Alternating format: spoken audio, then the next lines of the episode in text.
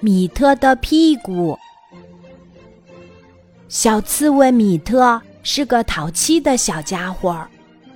米特下课的时候不要和同学追逐打闹。大象老师每次上完课都会提醒一次，可是淘气的米特偏不听。一下课，他就笑嘻嘻地说：“咱们一起来玩警察抓小偷的游戏吧。”好呀，好呀，小动物们也很赞成。那还是我来当警察，你们当小偷。米特提议：“不行，你已经当过很多次警察了，这回换我来当。”小鸭蛋黄很不服气。那好吧，小刺猬米特有些闷闷不乐，但还是答应了。游戏开始啦，小动物们迅速散开，各自隐藏起来。小鸭蛋黄很轻易的就发现了蹲在墙角里的米特。米特，你怎么不躲起来？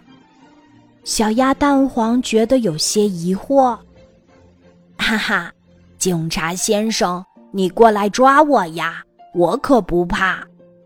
小刺猬米特得意洋洋地说着，原来他把脸埋在墙角里，后背上的尖刺儿正一根一根朝外竖着，像是一个长在墙角里的仙人球。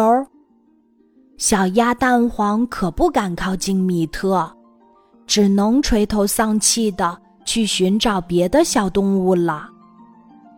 太没意思了，每次扮演警察都会任务失败。小动物们觉得这个游戏很没意思，就一溜烟儿跑到绘本教室里去看书了。绘本教室是校园里。最特别的一间教室，这里没有桌子椅子，只有一排一排长长的木头台阶。木头台阶上随意摆放着一个个软软的坐垫，小动物们可以懒懒地坐上去，安静地阅读自己喜欢的绘本，别提有多惬意了。当小刺猬米特发现大家都跑去了绘本教室，他也跟着跑了进去。只剩下最后一个坐垫了。小鸭蛋黄摇摇头说：“本来我是想让给你的，可是你和别的小动物不一样。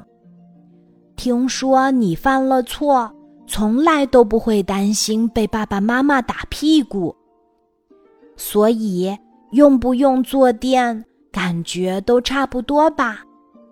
那我就不客气啦。就这样，小鸭蛋黄高高兴兴地抱着坐垫，坐到小羊咩咩的身边去了。哎，小刺猬米特很想解释，可是话刚到嘴边就停住了。他可不好意思说出。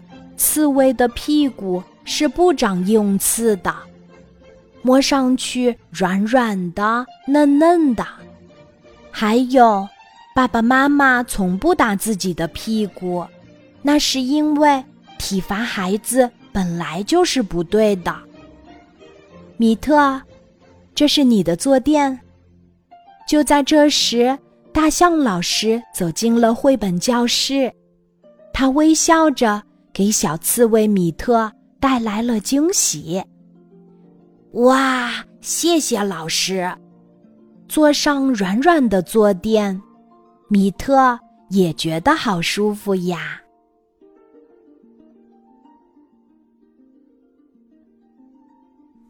今天的故事就讲到这里，记得在喜马拉雅 APP 搜索“晚安妈妈”，每天晚上八点。我都会在喜马拉雅等你，小宝贝，睡吧，晚安。